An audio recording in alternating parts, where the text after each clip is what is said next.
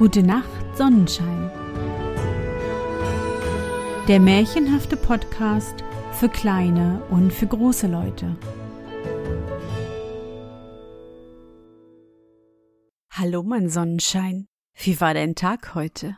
Was hast du heute Schönes erlebt? Mein Name ist Anne und ich begrüße dich zur 115. Folge meines Märchenpodcasts. Lass uns zusammen in die wunderbare Welt der Märchen reisen und gemeinsam entdecken, was die Helden und Prinzessinnen auf ihren Abenteuern erleben. Bist du bereit?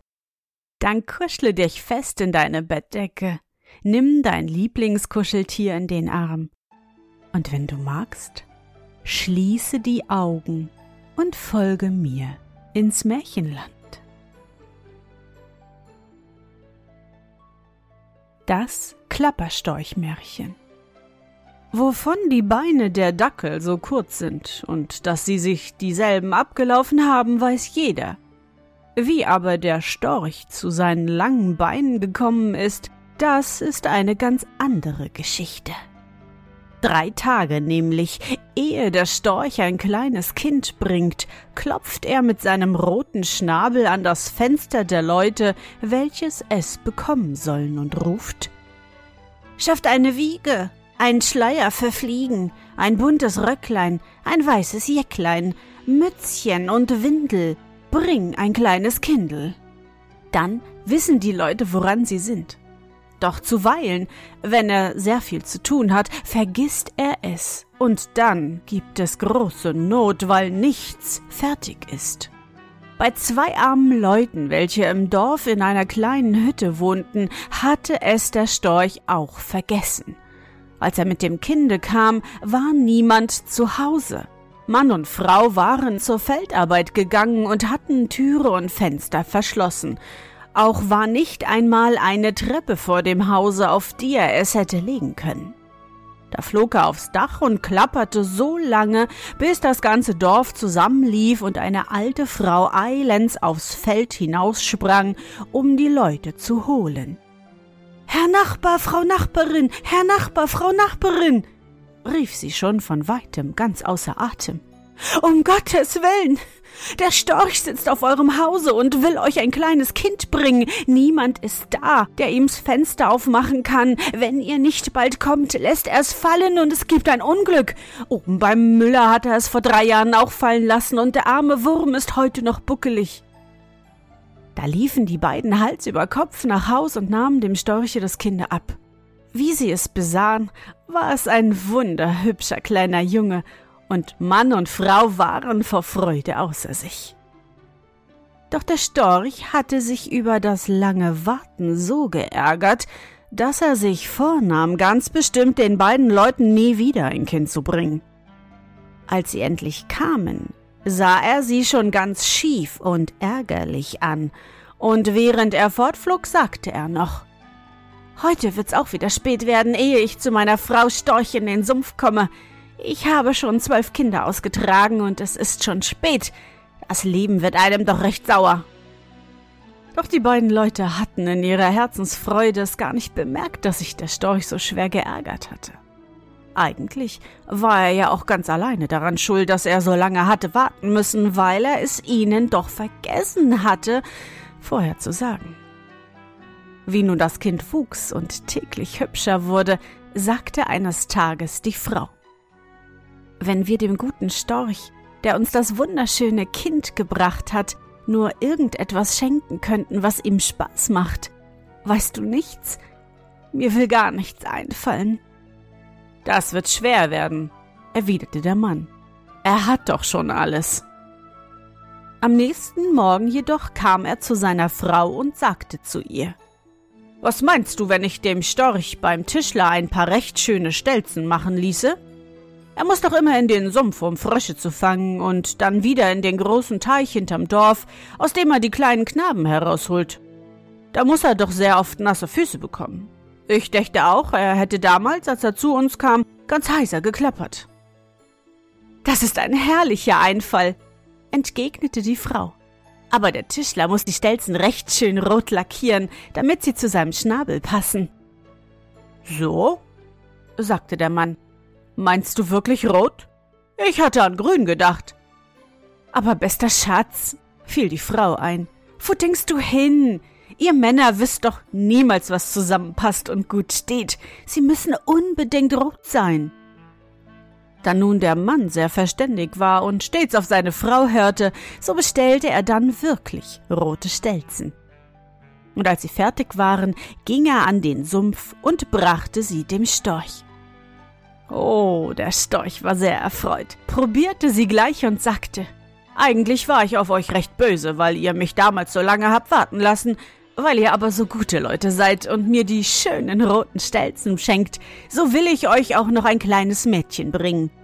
Heute über vier Wochen werde ich kommen, dass ihr mir dann aber auch hübsch zu Hause seid, denn noch einmal ansagen werde ich es nicht. Den Weg kann ich mir sparen. Hörst du? Nein, nein, erwiderte der Mann. Wir werden sicher zu Hause sein. Du sollst diesmal keinen Ärger haben. Als die vier Wochen um waren, kam richtig der Storch geflogen und brachte ein kleines Mädchen. Das war noch hübscher als der kleine Junge, und nun war das Pärchen voll. Auch blieben beide Kinder hübsch und gesund und die Eltern auch, so dass es eine rechte Freude war. Nun wohnte aber im Dorf noch ein reicher Bauer, der besaß ebenfalls nur einen Knaben, und der war noch dazu ziemlich garstig und der Bauer wünschte sich auch noch ein Mädchen dazu. Als er vernahm, wie es die armen Leute angefangen, dachte er bei sich, es könne ihm gar nicht fehlen. Er ging sofort zum Tischler und bestellte ebenfalls ein paar Stelzen, viel schöner als die, welche die armen Leute haben anfertigen lassen. Oben und unten mit goldenen Knöpfen und in der Mitte grün, gelb und blau geringelt. Als sie fertig waren, sahen sie in der Tat sehr ungewöhnlich, aber schön aus. Darauf zog er sich seinen besten Rock an, nahm die Stelzen unter den Arm und ging hinaus an den Sumpf, wo er auch gleich den Storch fand. Ganz gehorsamer Diener, Euer Gnaden, sagte er zu ihm und machte ein tiefes Kompliment. Meinst du mich? fragte der Storch, der auf seinen schönen roten Stelzen behaglich im Wasser stand. Ja, ich bin so frei, erwiderte der Bauer. Nun, was willst du? Ich möchte gern ein kleines Mädchen haben, und da hat sich meine Frau erlaubt, Euer Gnaden ein kleines Geschenk zu schicken. Ein paar ganz bescheidene Stelzen. Mach, dass du wieder nach Hause kommst, entgegnete der Storch, indem er sich auf einem Bein umdrehte und den Bauer gar nicht wieder ansah. Ein kleines Mädchen kannst du nicht bekommen und deine Stelzen brauche ich auch nicht. Ich habe schon zwei sehr schöne rote, und da ich meist nur eine auf einmal benutze, so werden sie wohl sehr lange vorhalten. Außerdem sind deine Stelzen ganz abscheulich hässlich. Pfui, blau, grün und gelb geringelt wie ein Hanswurst. Mit denen dürfte ich ja der Frau Storchen gar nicht unter die Augen kommen. Ja, da musste der Bauer mit seinen schönen Stelzen abziehen und ein kleines Mädchen. Das hat er sein Lebtag nicht bekommen.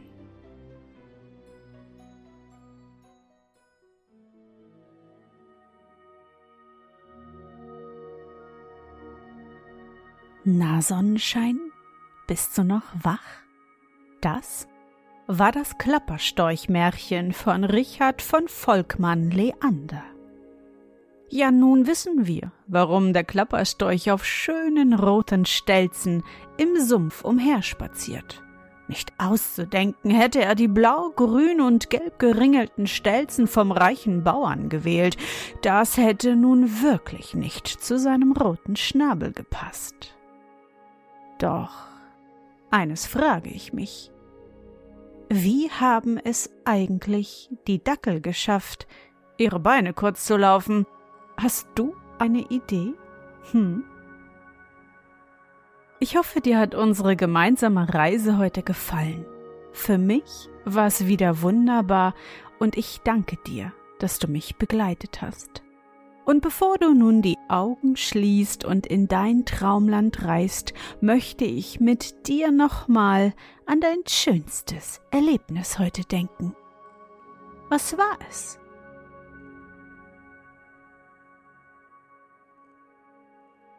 Vielleicht hast du den Regentag genutzt und bist mal wieder in die großen Fetzen gesprungen.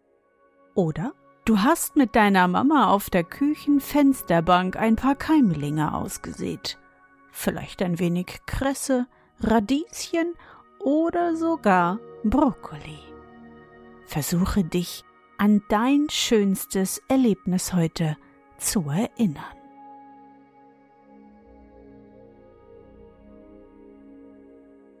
Und? Was war dein schönstes Erlebnis heute? Und wie fühlst du dich dabei? Suche dir auch heute wieder den schönsten Moment aus und präge ihn dir gut ein. Und wenn du magst, kannst du ihn auch malen oder aufschreiben.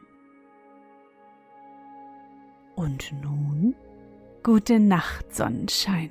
Schlaf gut und träum was Schönes. Wir hören uns bald wieder.